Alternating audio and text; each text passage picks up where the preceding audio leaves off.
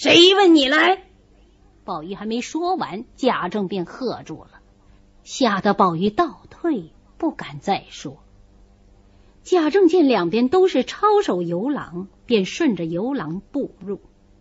只见上面五间青纱连着卷棚，四面出廊，绿窗油壁，更比前几处清雅不同。贾政拈须沉吟，也想提一脸，忽抬头见宝玉在旁，不敢作声。怎么，该你说话的时候又不说了？还要等人请教你不成？是，匾上莫若横指清分四字，对联则是银虫豆蔻才犹艳，睡足荼蘼梦也香。贾政笑道：“这是套的书成蕉叶闻油绿，不足为奇。”众客说。哎，李太白凤凰台之作，全套黄鹤楼啊，只要套的妙啊。如今细品起来，方才这一联竟比书成蕉叶犹觉悠闲活泼。贾政笑说：“呵呵呵呵呵岂有此理！”说着，行不多远，只见重阁巍峨，层楼高起。面面临宫可报，条条复道盈纡，青松拂檐，玉兰绕砌，金辉兽面，彩幻枝头。贾政说：“嗯，这是正殿了，只是太富丽了些。”众人都说：“要如此方式。”虽然贵妃重节上简，然今日之尊礼义如此，不为过也。且说贾政带着宝玉和众清客走过正殿，只见正面现出一座玉石牌坊来，上面龙盘螭户，玲珑凿就。贾政问众人：“此处书以何文呢？”众人道。呃，必是蓬莱仙境方妙啊！贾政摇头不语。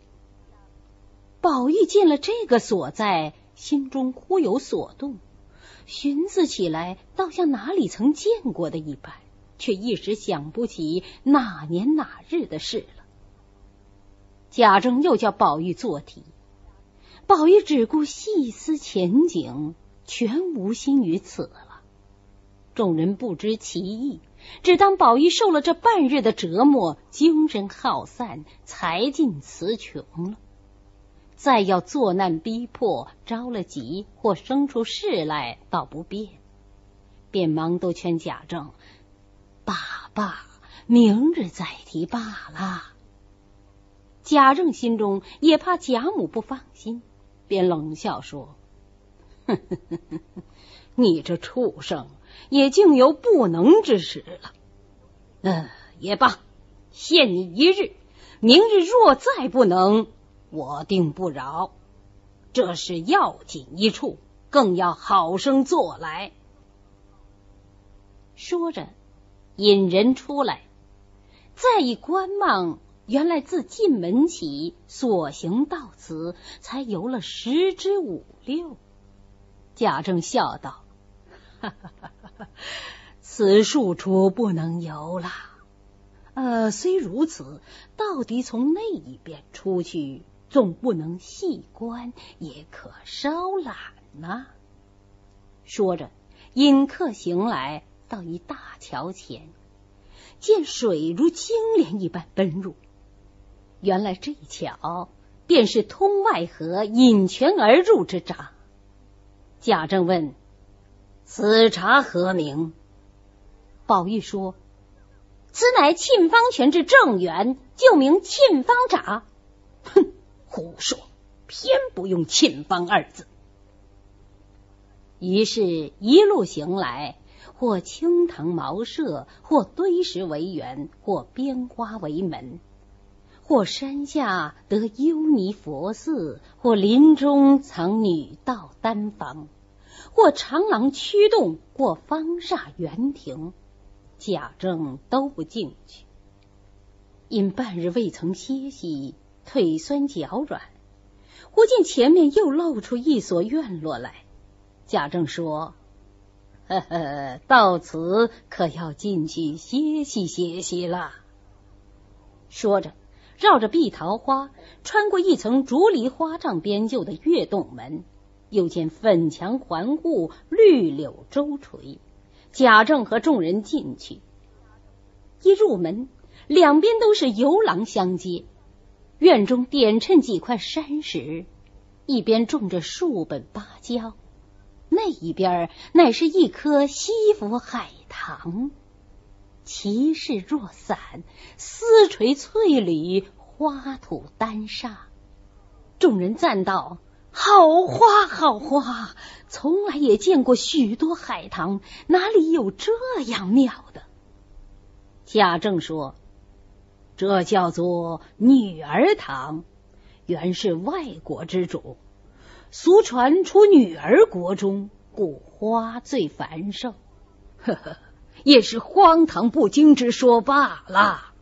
众人说：“哎，毕竟此花不同，女儿国之说，想也有之啊。”宝玉说：“大约骚人勇士以此花之色。”红晕若失之，轻若似服病，大近乎闺阁风度，所以以女儿命名。世人以讹传讹，都未免认真了。众人都摇身赞妙，一面说话，一面都在廊外抱厦下打救的榻上坐了。贾政问：“想几个什么新鲜字来题词？”一刻说“骄贺”两字最妙，又一个说“重光泛彩”方妙。贾政和众人都说：“好个崇光泛彩！”宝玉也说：“妙极！”唉，只是可惜了。众人问宝玉：“如何可惜？”宝玉说：“此处焦糖两直。”其意暗蓄“红绿”两字在内。若只说焦，则糖无着落；若只说糖，焦也无着落。故有娇无糖不可，有糖无娇更不可。贾政问：“依你如何？”依我，提“红香绿意”四字，才两全其妙。贾政摇头说：“不好，不好。”接着引人进入房内，只见这几间房内收拾的和别处不同，竟分不出间隔来。原来四面都是雕空玲珑木板，或流云百幅，或岁寒三友，或山水人物，或翎毛花卉，或极锦，或博古，或万福万寿，各种花样都是名手雕镂，五彩销金嵌宝的。一格一格，或有著书处，或有设顶处，或安置笔砚处，或供花设瓶、安放盆景处。其格各式各样，或天圆地方，或葵花蕉叶，或连环半壁，真是花团锦簇、剔透玲珑。忽而五色纱壶旧，竟是小窗；忽而彩绫轻覆。竟是幽户，满墙满壁都是随以古董玩器之形抠成的槽子，如琴、剑、悬瓶、桌瓶之类，虽悬于壁，却都是和壁相平的。众人都称赞：好精致啊！难为怎么想出来的？贾政等走了进来，没进两层。便都迷了旧路，左瞧也有门可通，右瞧又有窗暂隔。走到了跟前儿，又被一架书挡住。回头再走，又有窗纱明透，门径可行。走到门前，忽见迎面也进来了一群人，都和自己的形象一样，却是一架玻璃大镜。转过镜去，一发现门户多了。贾珍笑道：“老爷随我来，从这门出去便是后院，从后院出去倒比先前近了。”贾珍引贾政和众人又转了两层纱橱锦阁，裹得一门出去。院中满架蔷薇，转过花帐，则见清溪浅阻。众人诧异：“哎，这股水又是从何而来呀？”贾珍遥指说：“原从那闸起，流到那洞口。”从东北山坳里引到那村庄里，又开一道岔口引到西南上，共总流到这里，仍旧合在一处，从那墙下出去。众人听了都说：“啊，神妙之极，神妙之极！”说着，忽见大山阻路，众人都笑着说。哈哈哈哈哈哈！迷了路啦！贾珍说：“随我来。”贾珍仍在前导引，众人随他。只有山脚边忽一转，便是平坦宽阔大路，豁然大门前进。众人都说：“有趣啊，有趣呀！真搜神夺巧之至。”于是大家出来，那宝玉一心只记挂着里边，又不见贾政吩咐，少不得跟到书房。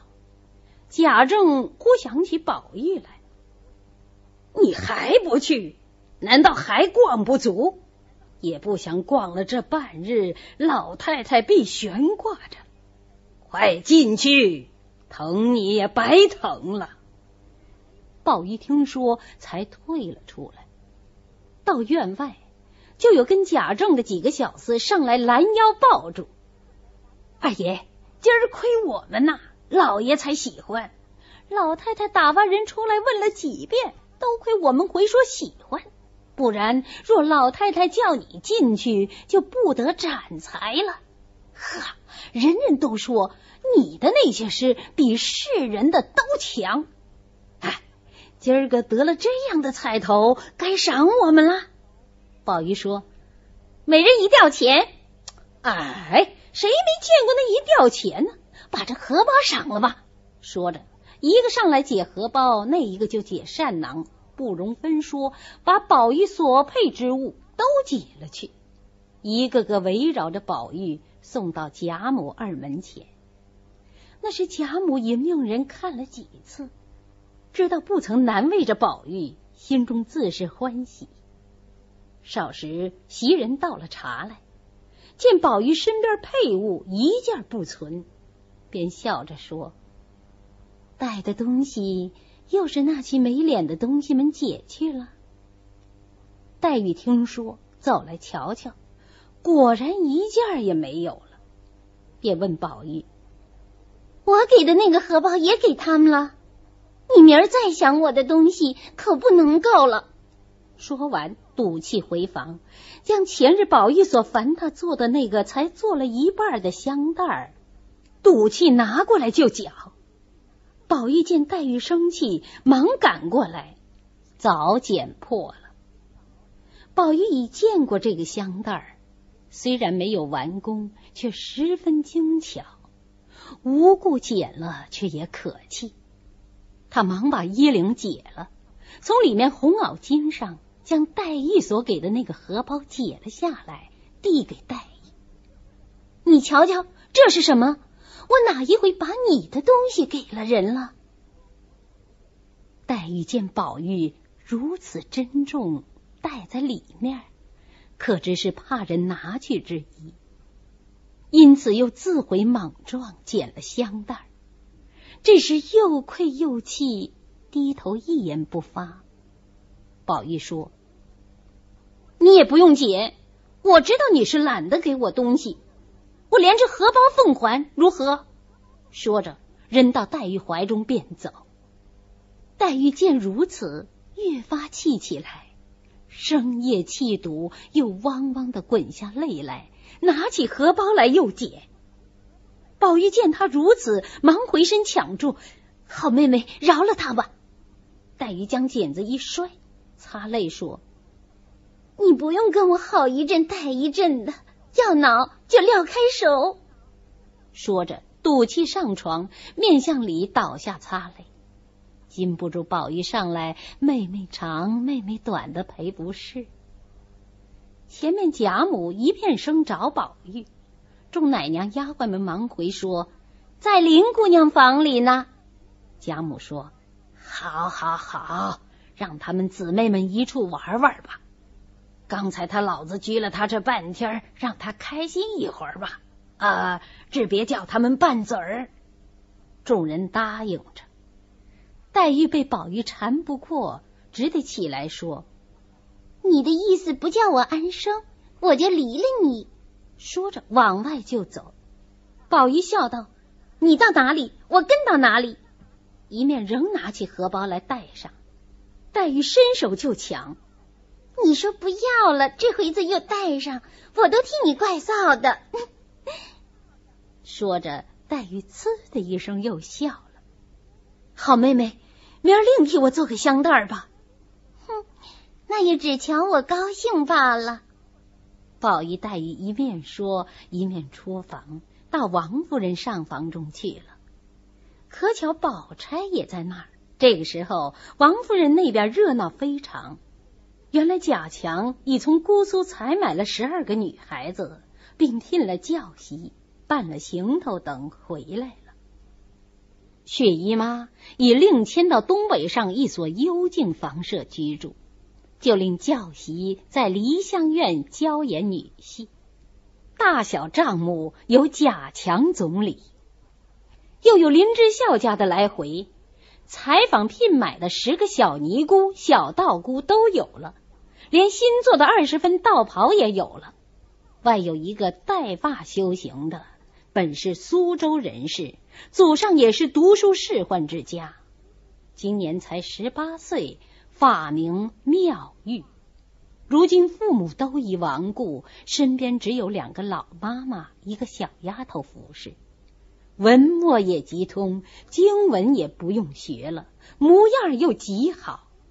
因为听见长安都中有观音遗迹，去年随了师傅上来，现在西门外牟尼院住着。王夫人不等回完，便说。既这样，我们何不接了那妙玉来？林之孝家的回道：妙玉说：“侯门公府必以贵势压人，我再不去的。”啊，她既是官宦小姐，自然骄傲些，就下个帖子请她何方？林志孝家的答应了出去，叫书起相公。写请帖去请妙玉，第二天被车轿去接，直到十月里，大观园才全备妥了。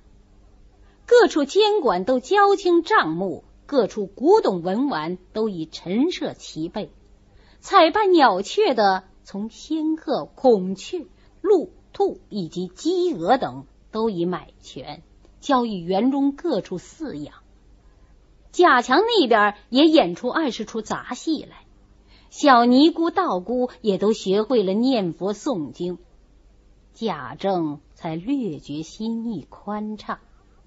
又请贾母等进园，色色斟酌，点缀妥当，再无一切遗漏不当之处了。于是贾政才选日写文向皇上奏事，当日奉旨。明年正月十五上元之日，恩准贾妃省亲。贾府领了此恩旨，越发昼夜不闲，连年也不曾好生过的。自正月初八日，就有太监出来先看方向，何处更衣，何处闲坐，何处受礼，何处开宴，何处退息。又有巡查地方总理、官房太监等，带了许多小太监出来，各处官房当为目，只是贾宅人员何处退，何处跪，何处进膳，何处起事，种种遗著不一。外面又有工部官员，并五城兵马司打扫街道，赶走闲人。贾赦等监督匠人扎花灯、烟火之类。到十四日都已停妥。这一夜，上下个个都不曾睡。到十五日五更，自贾母等有爵位者，都按品服大装。园内各处帐舞盘龙，连飞彩凤，金银幻彩，珠宝争辉，并焚百合之香，平插长春之蕊，静悄悄的，无人咳嗽。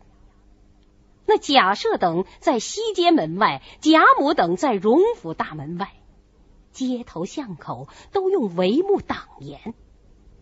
正等得不耐烦。忽见一太监坐大马而来，贾母忙接进来问他消息。那太监说：“早多着呢，未出用过晚膳，未正还到宝灵宫拜佛，有出进大明宫领宴看灯才请旨，只怕虚出才起身呢。”凤姐听了说：“既这么着，老太太太太且请回房，等是时候再来也不迟。”于是贾母等暂且自便，园中也赖凤姐照理，又命执事人等带领太监们去吃酒饭。